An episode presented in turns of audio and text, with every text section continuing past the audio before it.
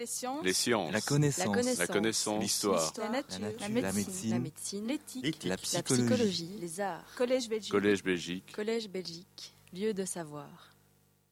Euh, bonjour mesdames, bonjour messieurs. Euh, une, euh, une personne est, euh, est présente en, euh, en pensée ce soir, euh, puisque euh, Jean-Noël parle de, de ses années de doctorat, euh, où nous, nous sommes connus à, l'Université libre de Bruxelles. Euh, C'est euh, le professeur Gilbert Autois qui a été finalement philosophiquement notre, notre maître à, euh, à tous deux, et qui, je pense, aurait été tout à fait intéressé par ces sujets-là qui lui étaient extrêmement chers. Il est, il est, il est décédé cette, cette année, trop vite évidemment, mais je pense qu'à tous deux, il nous a, il nous a légué et donné le goût euh, philosophique pour euh, des euh, prospections intellectuelles aux frontières euh, de la pensée, de la science-fiction, de la science, avec toujours ce, double souci d'être le plus juste possible par rapport aux données scientifiques que l'on peut co- collecter, et puis avoir une articulation entre éthique et technique, ce, qui, ce qui est vraiment une de ses marques fondamentales. Euh, ce cycle, donc, euh, intitulé Penser la Terre et l'espace, verra se succéder à, euh, ce micro, à cette tribune, six, six intellectuels qui tous se sont donnés pour, mission de penser de manière peut-être euh, nouvelle euh, cette euh, particularité de la relation entre la Terre, les terriens et l'espace proche ou plus, plus lointain. Ainsi, Pascal Nouvelle nous parlera Penser la Terre et l'espace entre philosophie et technosciences. Jean-Yves Goffy ouvrira le sujet à la question du transhumanisme également, le transhumanisme, la technique, la Terre et l'espace dès euh, prochain. Jacques Arnould, euh, qui a euh, euh, édité un livre aux éditions du Pommier qui s'appelait, qui s'appelle toujours d'ailleurs Quitter la Terre, nous fera part de ses réflexions sur les projets futurs de l'espace. Jean-Noël parlera le 16 octobre de la question modifier l'homme pour coloniser l'espace. Et puis Michael Gillon de l'Université de Liège viendra nous parler des exoplanètes et de la quête d'une vie ailleurs. Vous le voyez, nous allons euh, euh, voyager, nous allons euh, atteindre des vitesses sidérales, pour employer un mot en l'occurrence exact. Mais, mais, mais, mais pour l'heure, restons, pour ainsi dire, sur Terre avec euh, ce, euh, ce premier sujet sur les, euh, les qualités de la Terre qualités de la Terre euh, qui euh, peuvent être pensées, et ce sera la colonne vertébrale de cette euh, allocution, peuvent être pensées de trois manières différentes. En tout cas, il y a trois perspectives sur la même réalité, réalité extrêmement difficile à penser qu'est qu'est la Terre. Trois perspectives avec trois champs d'études et trois données également.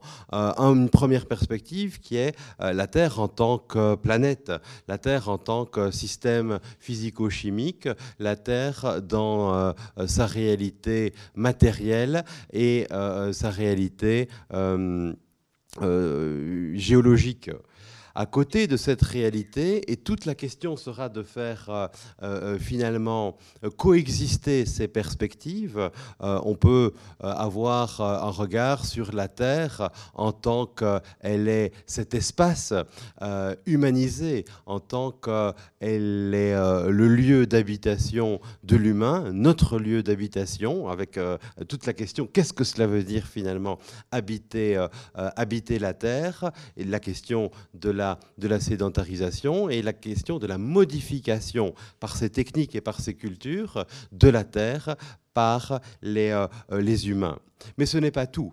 Et euh, la- l'actualité de la question de la Terre vient aussi du fait qu'une troisième perspective existe, que le 19e siècle connaissait moins, que nous connaissons aujourd'hui beaucoup plus grâce et par nos techniques, c'est la réalité de la Terre en tant qu'elle est un monde, elle est un monde interconnecté, elle est un monde euh, dont les humains peuvent avoir une vision euh, unique.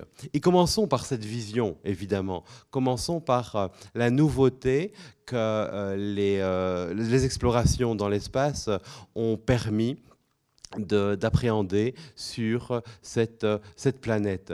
Euh, cette grande photographie que vous, avez, euh, euh, que vous avez vue déjà, qui fait partie de la culture visuelle du monde depuis la fin des années 60, le, le Earthrise montre la Terre vue de l'espace en tant qu'elle est une entité unique qui euh, a fait euh, naître l'idée euh, d'une conscience cosmique, d'une conscience cosmique, c'est-à-dire d'une conscience d'appartenance à une planète absolument singulière, absolument originale, absolument unique dans le cosmos, et que la photographie permise par euh, euh, des dispositifs techniques, évidemment, et euh, depuis un module comme celui-ci, Apollo 8,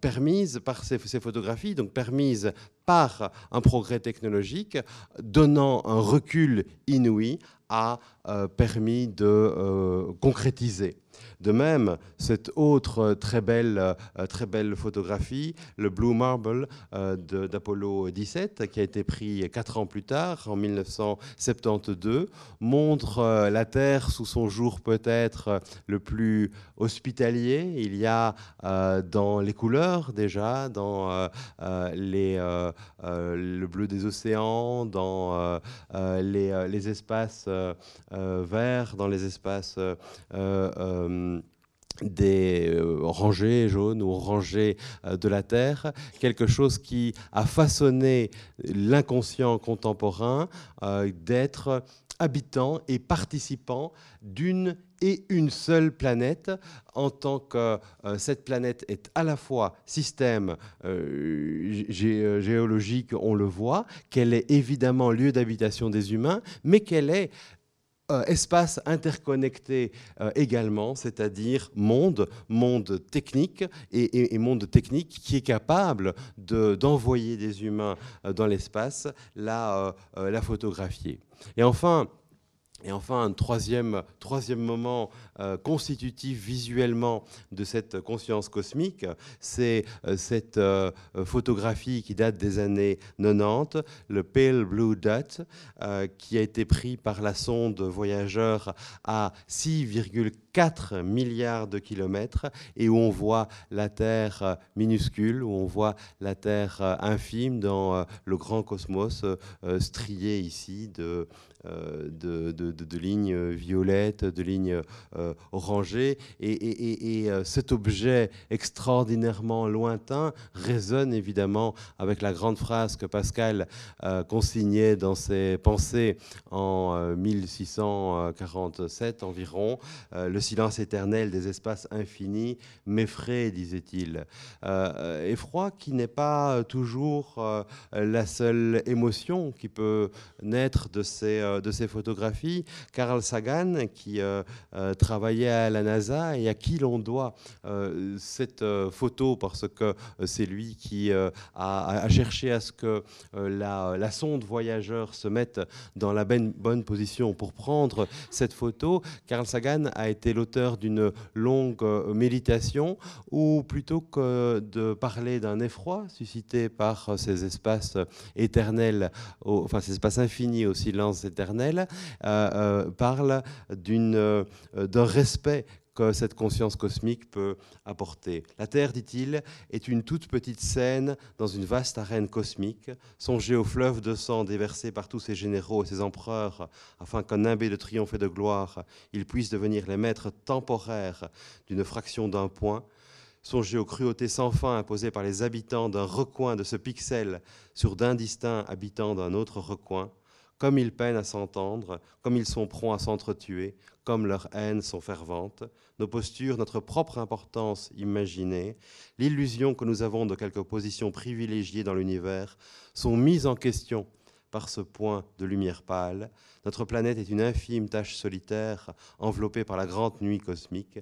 Dans notre obscurité, dans toute cette immensité, il n'y a aucun signe qu'une aide viendra d'ailleurs nous sauver de nous-mêmes. La Terre est jusqu'à présent le seul monde connu à abriter la vie. Il n'y a nulle part ailleurs au moins dans un futur proche, et on y viendra, vers où notre espèce pourra migrer, pourrait migrer, visiter, oui, s'installer pas encore, que vous le vouliez ou non, pour le moment, c'est sur Terre que nous prenons position. Vous voyez évidemment que euh, les, accents lyriques, euh, qui sont soutenus par une prose de qualité, euh, sont suscités par une situation absolument unique dans euh, l'univers, univers dont la vérité est d'abord et avant tout la quantité. C'est la quantité des, euh, euh, kilomètres, la quantité des, des distances, la quantité des rayonnements, tout cela qui est la vérité de l'univers, tandis que la Terre, elle, se singularise, se distingue hautement par quelque chose que l'on pourrait appeler sa qualité, et ces qualités même sur lesquelles nous allons méditer. Ces qualités euh, sont euh, pour euh, certains son hospitalité. Les, les latins parlaient de l'aménité euh, de, la terre, Amenus, euh, disait-il, euh, pour dire l'agrément qu'il y avait à, séjourner sur cette planète. Il est vrai dans la, dans la campagne romaine, dans, des villas et entourés parfois par des, centaines et des centaines d'esclaves, l'aménité romaine a évidemment toute une infrastructure qui, qui la rend plus, plus vraie encore, mais enfin, dans les bucoliques, on de Virgile, on peut euh, lire d'autres passages où le chant de, euh, de, la terre rejoint finalement celui de, euh, de Carl Sagan pour mettre en avant quelque chose comme la qualité, vérité des terriens, la qualité technologique également que suppose le fait de faire transiter une information visuelle depuis une sonde à 6,4 milliards de kilomètres jusqu'au petit bureau des, des ingénieurs de la NASA. Il y a là une spécificité humaine qui retourne sur la Terre elle-même. Alors pour structurer cette, euh, euh, cette conférence, j'aimerais aller plus loin dans les caractérisations de ces trois modes d'existence de la Terre en tant que euh, planète, en tant que Terre, en tant que monde. D'abord, aller plus loin pour les, les explorer et puis pour dire aussi que ces trois faces de la même réalité pointent vers des qualités de, euh, de la terre essentielle, mais qualités qui sont souvent en conflit, qui sont de plus en plus en, euh, conflit, de manière parfois extrêmement polémique.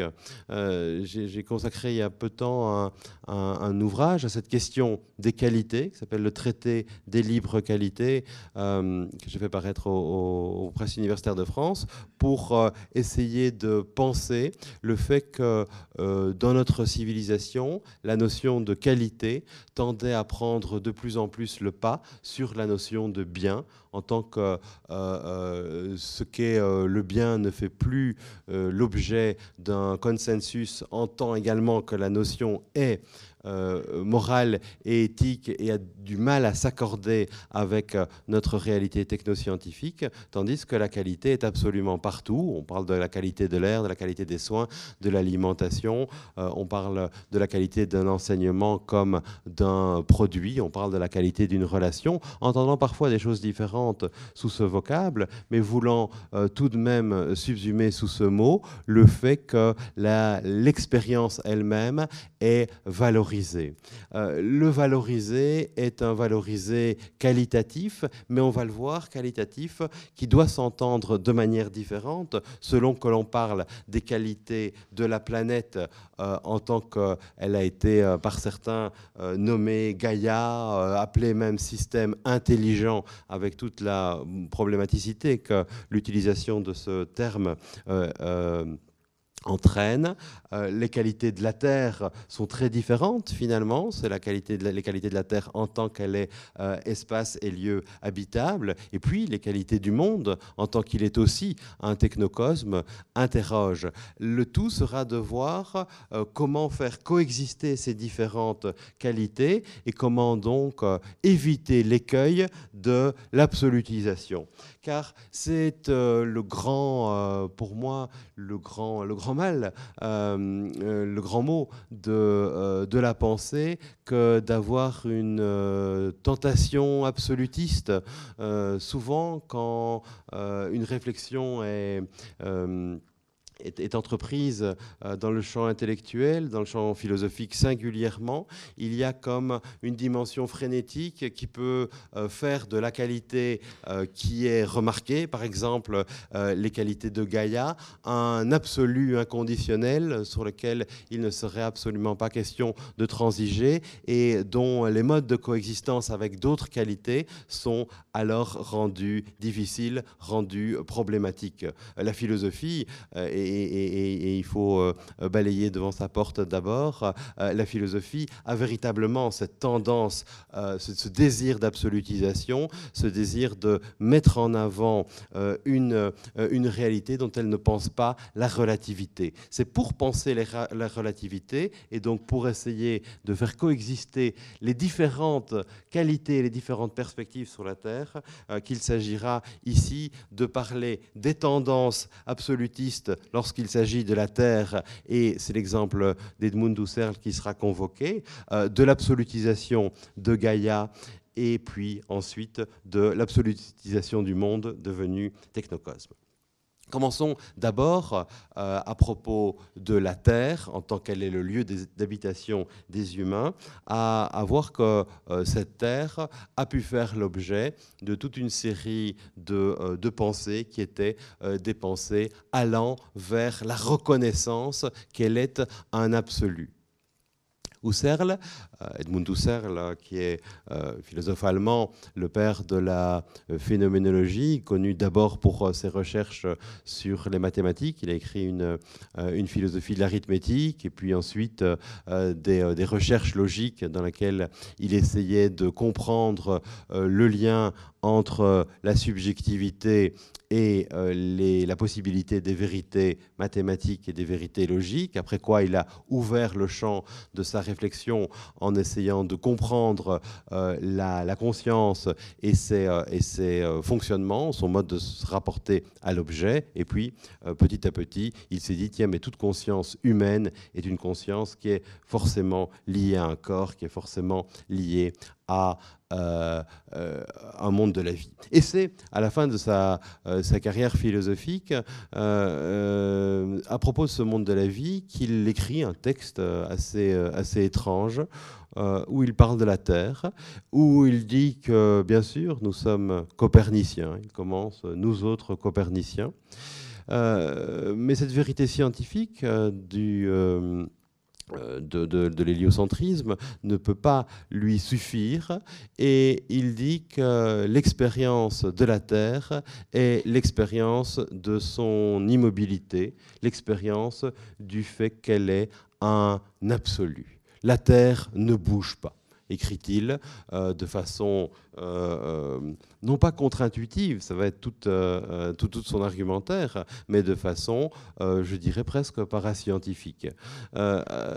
parascientifique en ce sens qu'il cherche à aller plus loin que euh, la, vérité scientifique en disant que la vérité du corps est d'abord et avant tout une euh, euh, vérité dans laquelle la confiance est une confiance dans l'immobilité du sol. Toute notre organisation euh, corporelle, toute notre organisation kinesthésique est liée à la certitude que la Terre ne bouge pas. Et d'ailleurs, euh, ce, que, euh, ce qui peut être l'expérience la plus, une des expériences les plus traumatisantes physiquement est l'expérience du, tremblement de terre.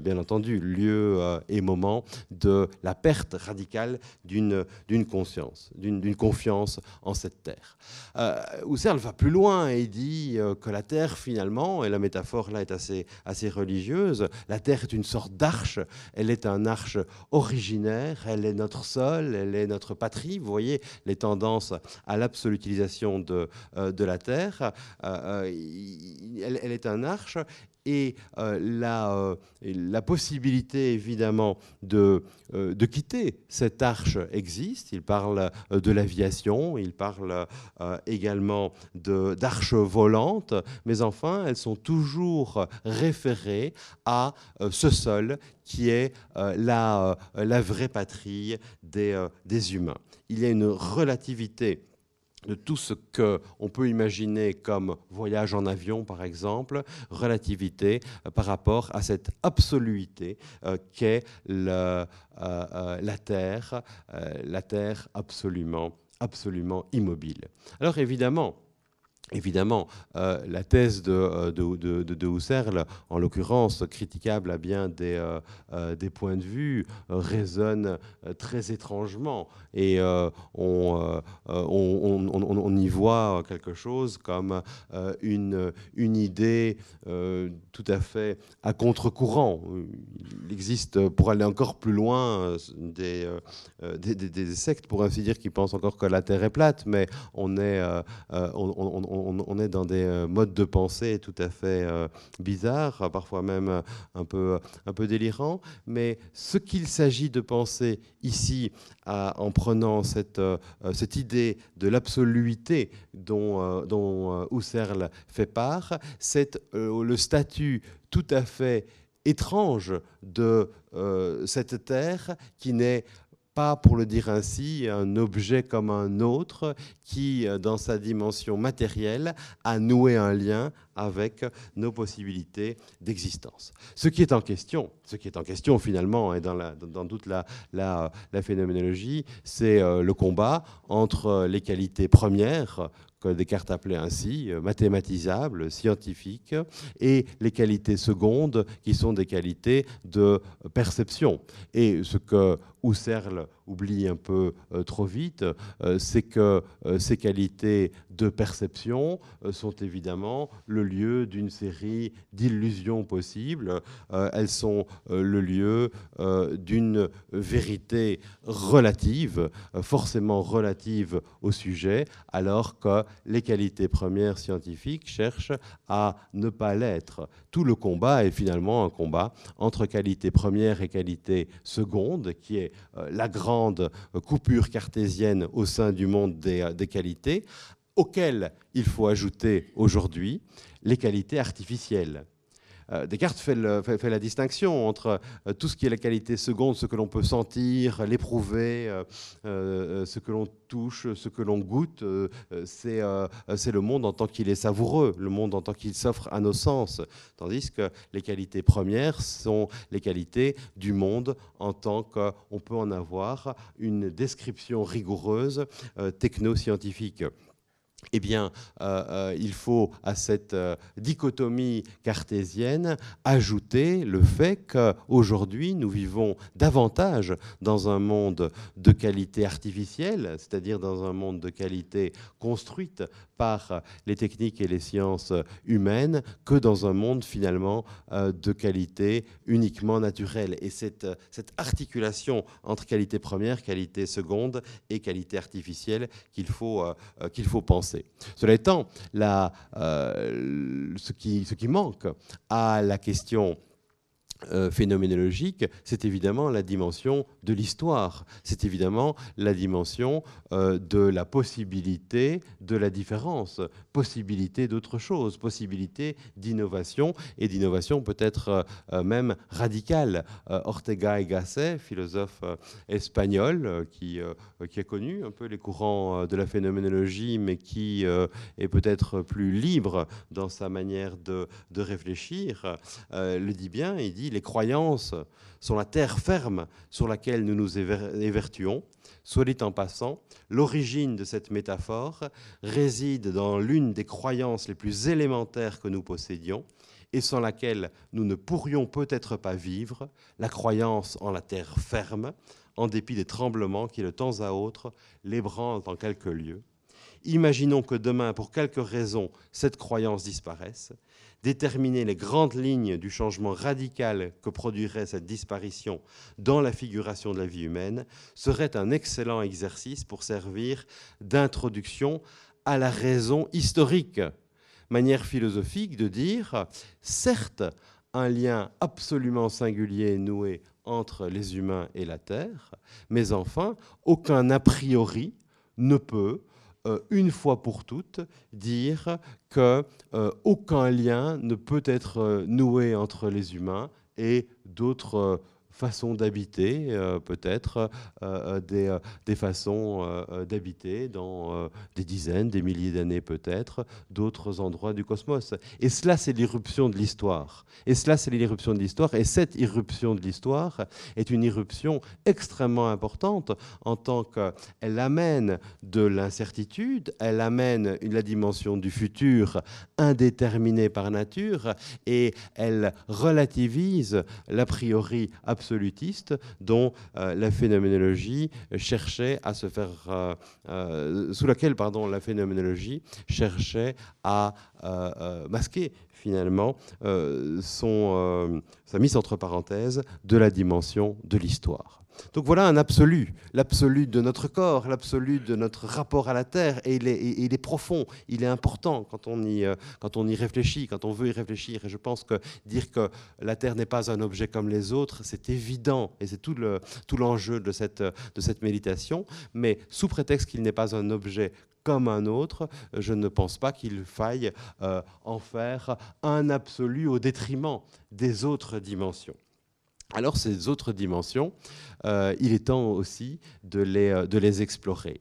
L'autre façon de parler de la Terre, très contemporaine également, c'est euh, Gaïa. C'est l'hypothèse Gaïa développée par Lovelock et, et, visiblement c'est l'écrivain Golding, l'auteur de Sa Majesté des Mouches, que en tout cas les gens de ma génération lisaient euh, assez bien euh, à, l'école. Donc, euh, cet auteur aurait soufflé à Lovelock l'idée de prendre Gaïa, la déesse, la déesse mère, pour, se, pour nommer son sa découverte, finalement, euh, son hypothèse selon laquelle la Terre serait un système physiologique dynamique qui inclut la biosphère et maintient notre planète depuis 3 milliards d'années en harmonie avec la vie. Et euh, Lovelock va même euh, plus loin en parlant d'un super-organisme formé par l'ensemble des, des, êtres vivants. Alors il y a dans ces euh, ces, méditations euh, euh, et ces, spéculations une, dimension de personnification de, Gaïa en tant que non seulement elle n'est pas un, un système comme les autres, un système physique comme les autres, mais elle a une particularité, elle a une qualité absolument unique qui serait euh, cette qualité de permettre la vie, de permettre l'habitabilité et finalement de euh, maintenir euh, par certains types d'échanges gazeux les conditions favorables à l'existence de, de, la vie, ce que l'on ne retrouve pas ailleurs, ce que l'on ne retrouve sur aucune autre planète. Alors, des, euh, des études euh, assez, euh, assez fabuleuses, évidemment, cherchent sous le nom de Earth System Science à comprendre ces mécanismes qui sont des mécanismes gazeux, qui sont des mécanismes climatiques, bien entendu, pour savoir comment la Terre, en tant qu'elle est une, planète, peut développer cette, euh, atmosphère euh, qui euh, rend la vie possible, c'est-à-dire qui rend la vie qui rend la planète habitable. C'est finalement les mécanismes de régulation et de feedback qui sont mis en avant, si on veut voir ce qu'il y a derrière la théorie de Gaïa, il faut euh, méditer sur la cybernétique d'abord et avant tout, en tant que la cybernétique est une euh, rupture intellectuelle majeure. Euh, quand Norbert Wiener, en 1948, publie son livre sur la cybernétique, il parle d'équilibre, il parle de mécanismes capables de maintenir le comportement d'un système proche de l'équilibre. C'est bien de cela qu'il s'agit. Et euh, euh, nous connaissons un objet euh, comme, le thermostat qui permet de maintenir l'équilibre thermique d'une pièce autour des, des 19 degrés. le mécanisme qui le permet, c'est le feedback, c'est-à-dire la manière dont il y a couplage entre un dispositif mécanique, celui en l'occurrence qui produit de la chaleur, et une machine à information qui capte dans euh, euh, la pièce le nombre de degrés et qui alors, euh, grâce à ce feedback, va pouvoir induire dans le système mécanique un comportement soit de chauffe, soit d'arrêt de chauffe, pour que finalement on soit toujours proche de l'équilibre. Wiener, pensant cela, et, de façon très géniale, montrant le couplage entre machine mécanique et machine information, qui sont aujourd'hui euh, notre, euh, notre, notre quotidien, introduit dans la réflexion un modèle scientifique qui permet de penser l'équilibre. Et permettant de penser l'équilibre, il va euh, en venir à dire que métaphoriquement, et toute la question est la question de cette métaphore, métaphoriquement, ce genre de, machines cybernétiques euh, sont, des, machines qui vont vers l'équilibre et qui donc poursuivent une fin. Ils sont programmés de façon téléologique, ce qu'une machine mécanique n'est pas. Une machine mécanique ne poursuit aucune fin, euh, euh tandis qu'une une machine cybernétique cherche à atteindre une finalité et cherchant atteindre une finalité, euh, par la possibilité de rester euh, proche d'un optimum, on les dit, on les dit intelligent il y a évidemment un, ensemble, une série de, passages métaphoriques de l'optimum à l'équilibre, de l'équilibre à la finalité, de la finalité à l'intelligence. Mais dans le domaine de l'intelligence artificielle, si le terme intelligent est euh, euh, utilisé, c'est également parce qu'il y a quelque chose qui est de l'ordre de euh, la possibilité d'avoir un comportement téléologique, c'est-à-dire un, un, comportement euh, dans lequel un but existe.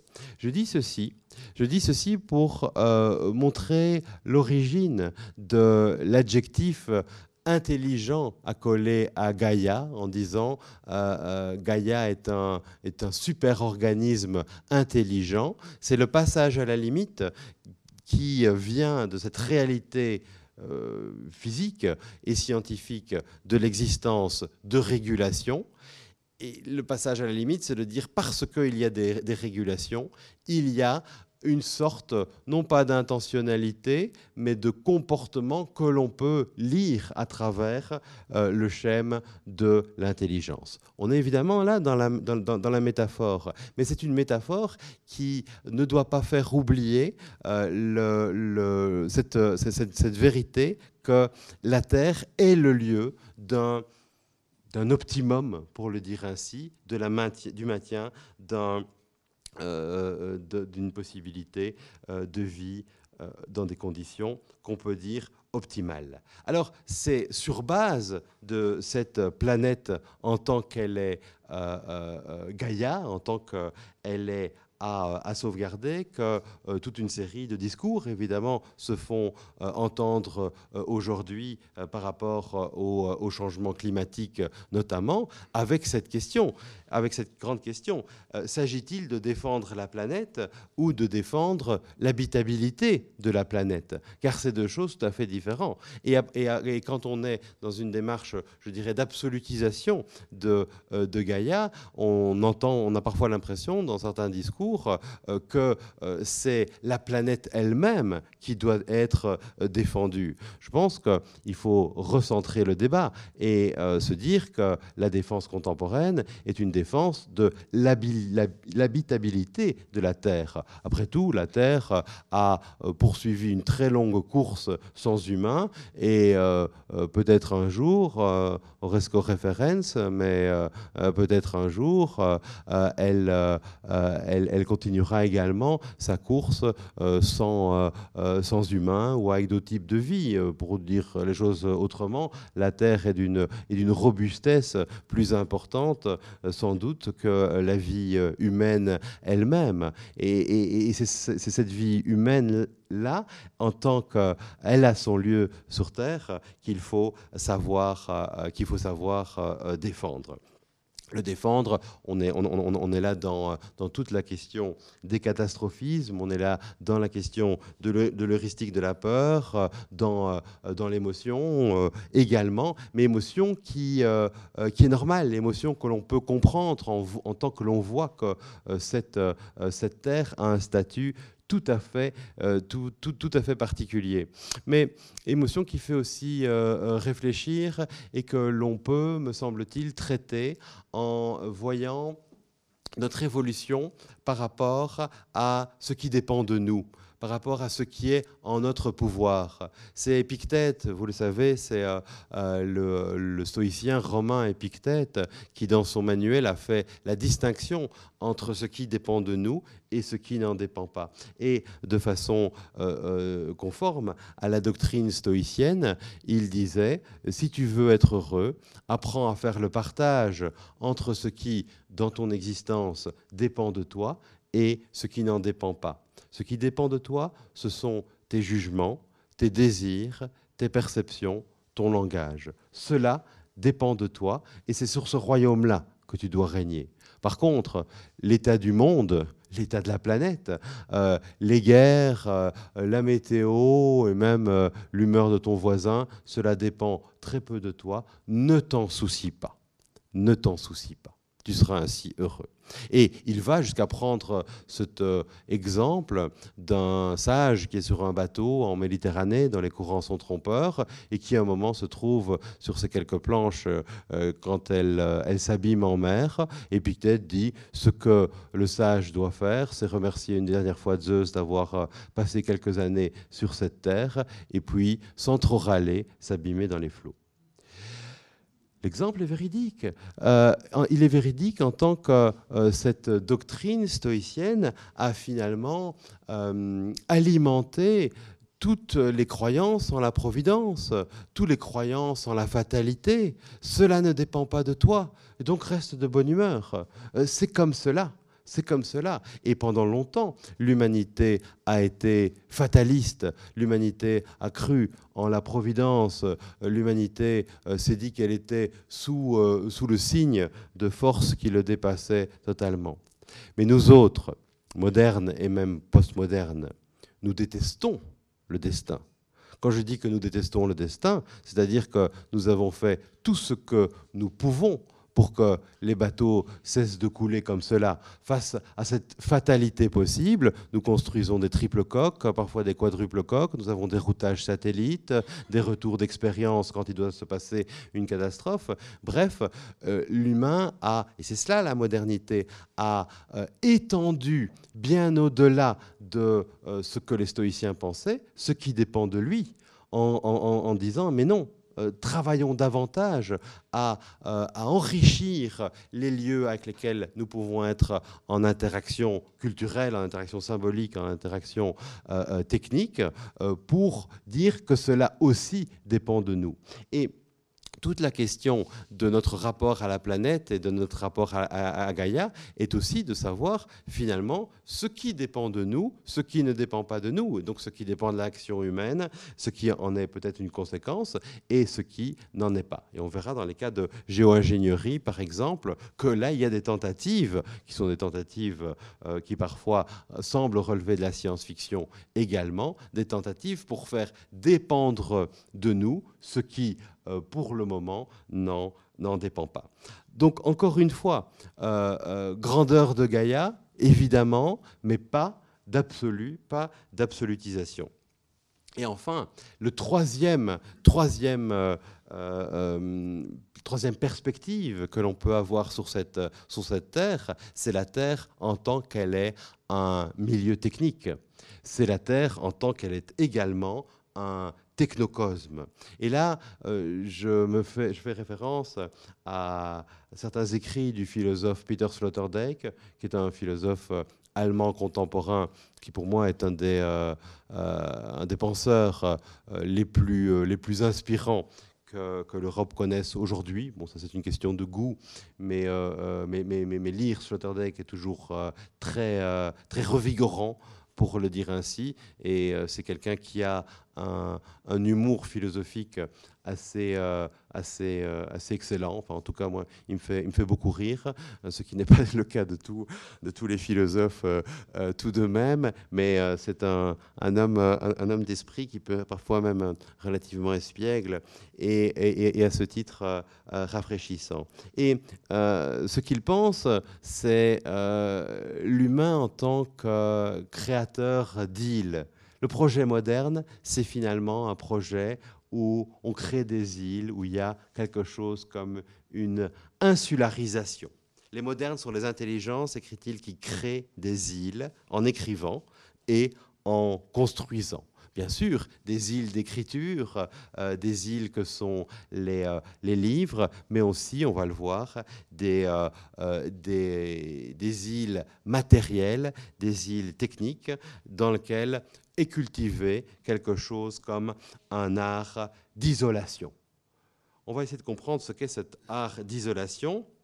Il distingue des îles absolues, on va y venir, des îles climatiques, les, euh, les, serres, mais également la plupart de nos, de nos bâtiments qui euh, climatiquement sont des systèmes euh, régulés, euh, autorégulés et qui à ce niveau-là échangent bien entendu avec l'environnement. Il ne s'agit pas d'îles absolues, mais climatiquement nous savons que nous vivons dans quelque chose qui s'apparente à des, à des îles. Et puis il parle aussi, mais ça c'est plus politique, de l'État comme une, une, sorte de, de couveuse, un, un, lieu dans lequel euh, une euh, régulation des échanges entre l'intérieur et l'extérieur est organisée. Bon, ça nous emmènerait trop loin d'aller sur, ce, sur cet aspect-là, mais euh, si j'en parle ici, c'est parce qu'il parle de, dans, dans, dans, dans, ce livre du lien entre l'insularisation et les voyages spatiaux résonnant avec Nietzsche, euh, qui, dans le gai savoir, euh, écrivait ceci À l'horizon de l'infini, nous avons quitté la terre, nous nous sommes embarqués, nous avons coupé les ponts. Bien plus, nous avons rompu avec la terre. Malheur à toi, écrit-il, si le mal du pays te saisit, comme s'il y avait eu plus de liberté là-bas, alors qu'il n'est plus de terre.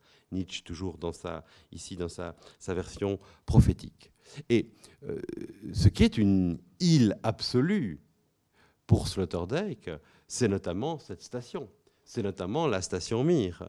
La première grande île absolue, c'est Jules Verne, euh, ce grand penseur finalement de la, de la prospective, qu'il a eu en, vue pardon, euh, dans 20 euh, milieux sous les mers, en pensant le, Nautilus, mobilis in mobile, toujours en mouvement dans le mouvement, et qui est stricto sensu une île, une île habitable, un modèle de monde formé par une fermeture et une introversion extrême, une enclave climatisée et submersible en fuite permanente devant les hommes et les navires.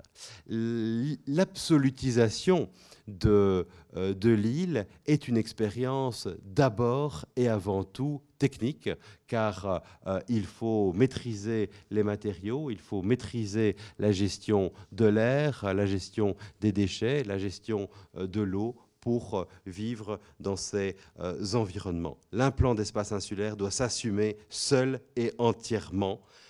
C'est le monde des parois c'est le monde de la clôture, c'est un, microcosme qui n'échange que, peu finalement avec le macrocosme et où la dépendance à l'égard de la technique est totale. La dépendance à l'égard de la technique est extrême.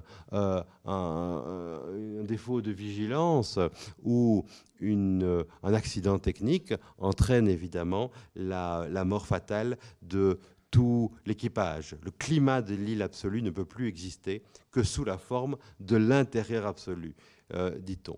Et l'être au monde vous voyez que l'être au monde se transforme. L'être au monde est ici ce qu'il appelle un être dans la station. Il ne s'agit plus de manière husserlienne euh, d'être euh, euh, pieds nus sur, sur la terre. Il s'agit d'être chaussé de telle ou telle manière dans une, dans une station spatiale.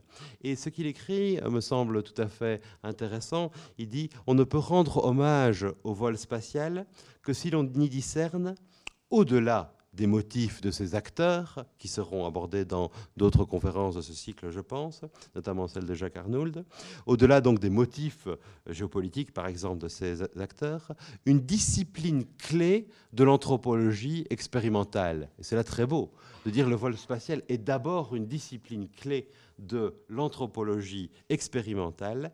Elle est la plus dure des écoles de procédés briseurs de naïveté à l'égard de la condition humaine, parce que ces constitutions de succès d'année radicalement excentriques à la coexistence des hommes avec leurs semblables et le reste, forcent à adopter une ligne inexorable dans l'énonciation des moindres détails de la machine à immanence parle encore de la précision extrême dans la gestion de, euh, de l'air. Mais donc, ce, euh, sur quoi il, il, insiste ici, euh, c'est sur le fait qu'il s'agit d'abord de la possibilité de refaire un îlot habitable, un îlot technique dans lequel les, les, fonctions vitales nécessaires à la vie puissent être assurées en dans une certaine rupture finalement avec euh, le, reste.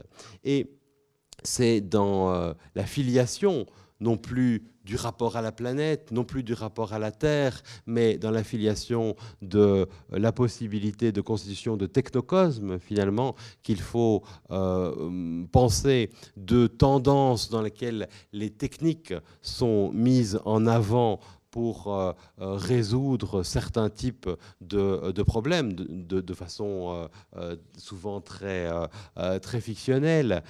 et ces deux, ces deux tendances techniques sont d'une part la géo-ingénierie et d'autre part les terraformations. Ce sont des, des disciplines pour la géo-ingénierie où on attend, et le premier grand penseur, il y en a eu, grand penseur politique pour ainsi dire cela, et, et, le mot penseur ne, ne convient pas, mais enfin quelqu'un qui, euh, a cherché à les, promouvoir, euh, ce, fut, euh, ce fut Staline, qui, croyait en, la géo-ingénierie et qui a, subventionné une série de, scientifiques pour mettre au point des, projets dans lesquels on se dit que certains dispositifs techniques pourraient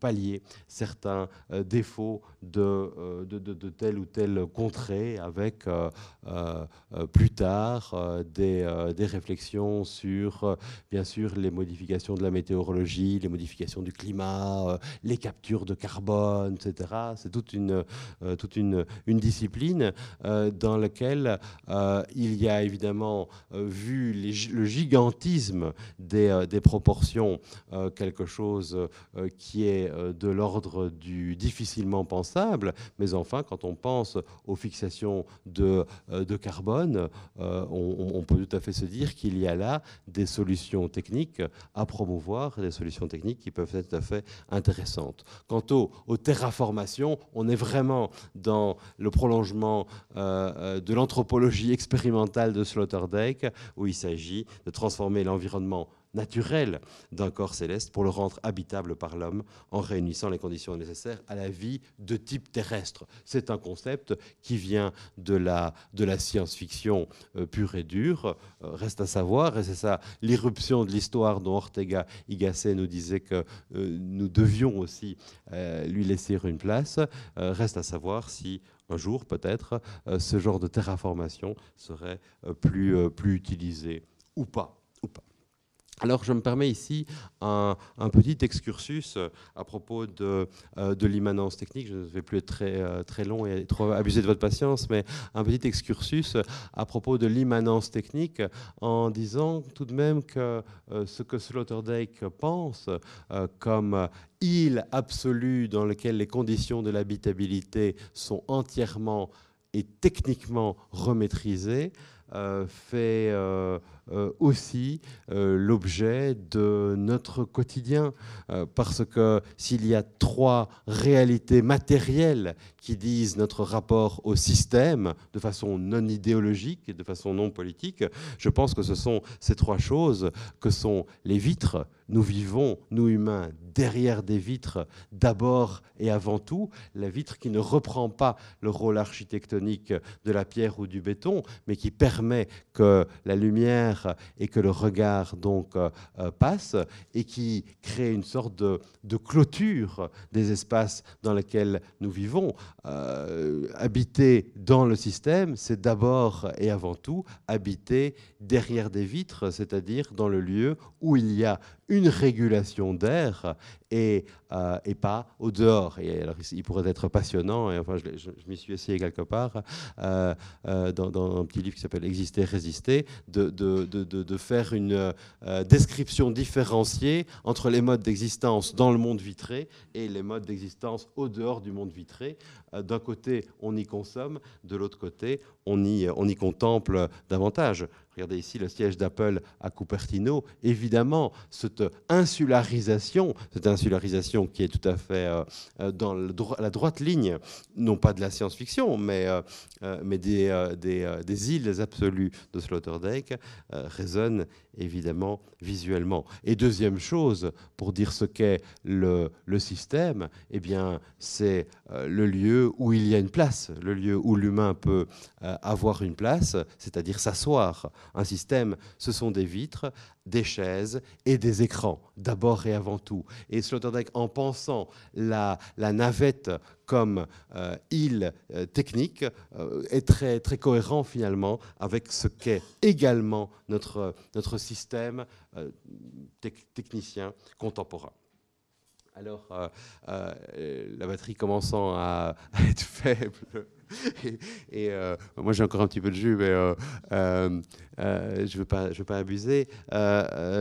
L'idée l'idée que je, veux enfin défendre devant vous, après avoir finalement fait tout ce, parcours en problématisant les trois grandes manières de, penser la Terre en tant que planète, en tant que Terre, en tant que monde, c'est que aucune ne mérite d'être euh, absolutisée au détriment des autres, c'est-à-dire que notre monde complexe, notre monde perplexe euh, également, est un monde dans lequel il faut chercher euh, et tenter de chercher les, euh, les, bonnes coexistences entre ces trois dimensions-là.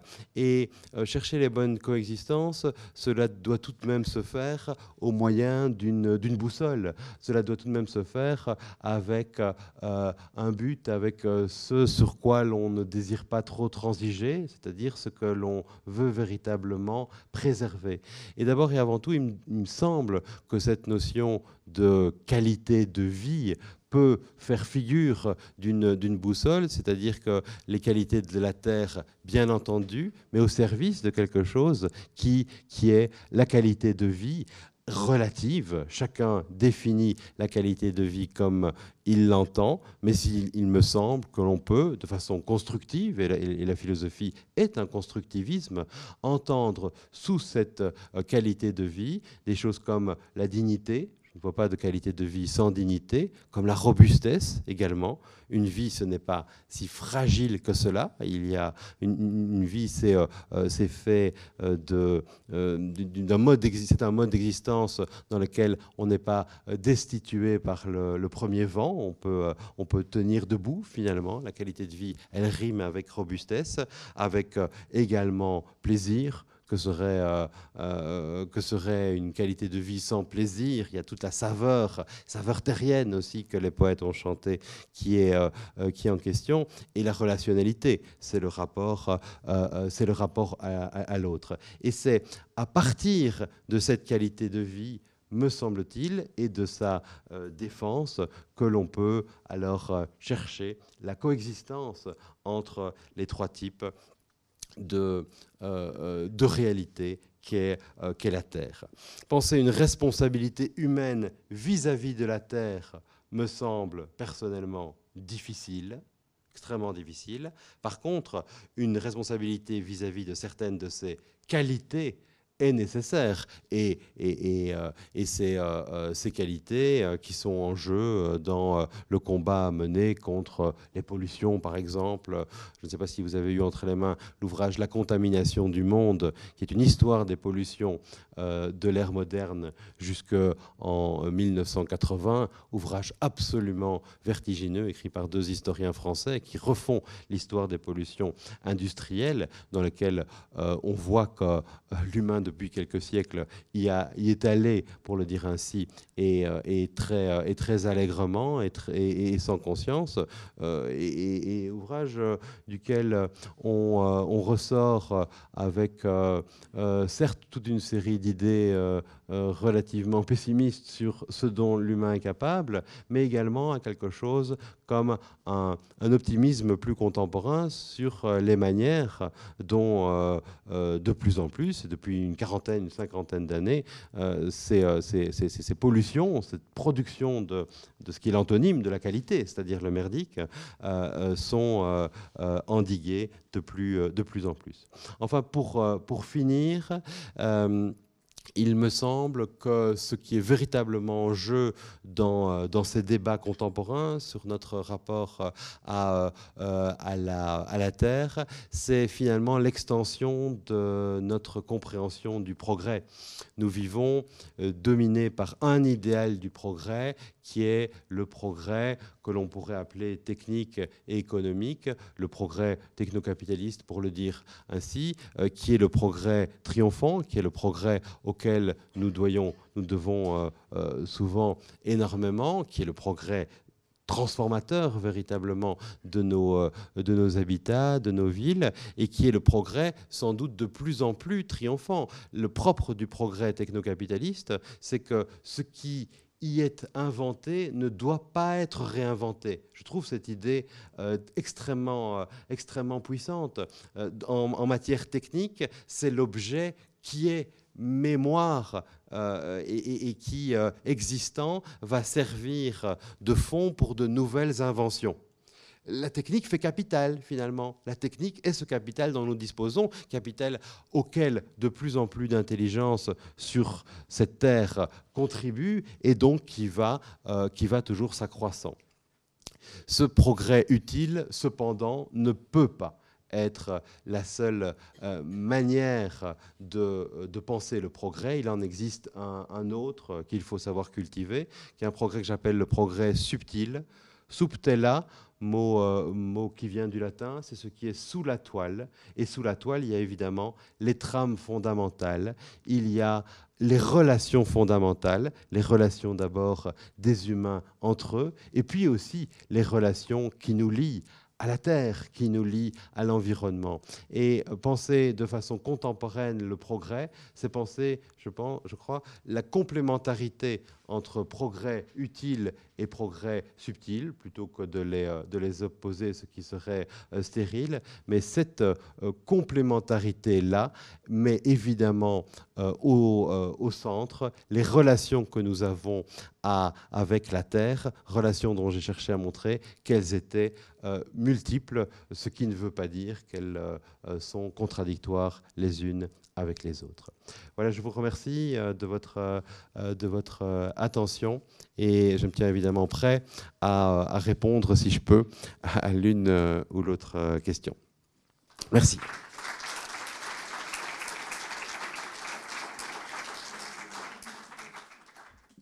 Les sciences, La, connaissance. La connaissance. L'histoire. La, nature. La médecine. L'éthique. La, psychologie. Les arts. Collège Belgique. Collège Belgique. Collège Belgique lieu de savoir.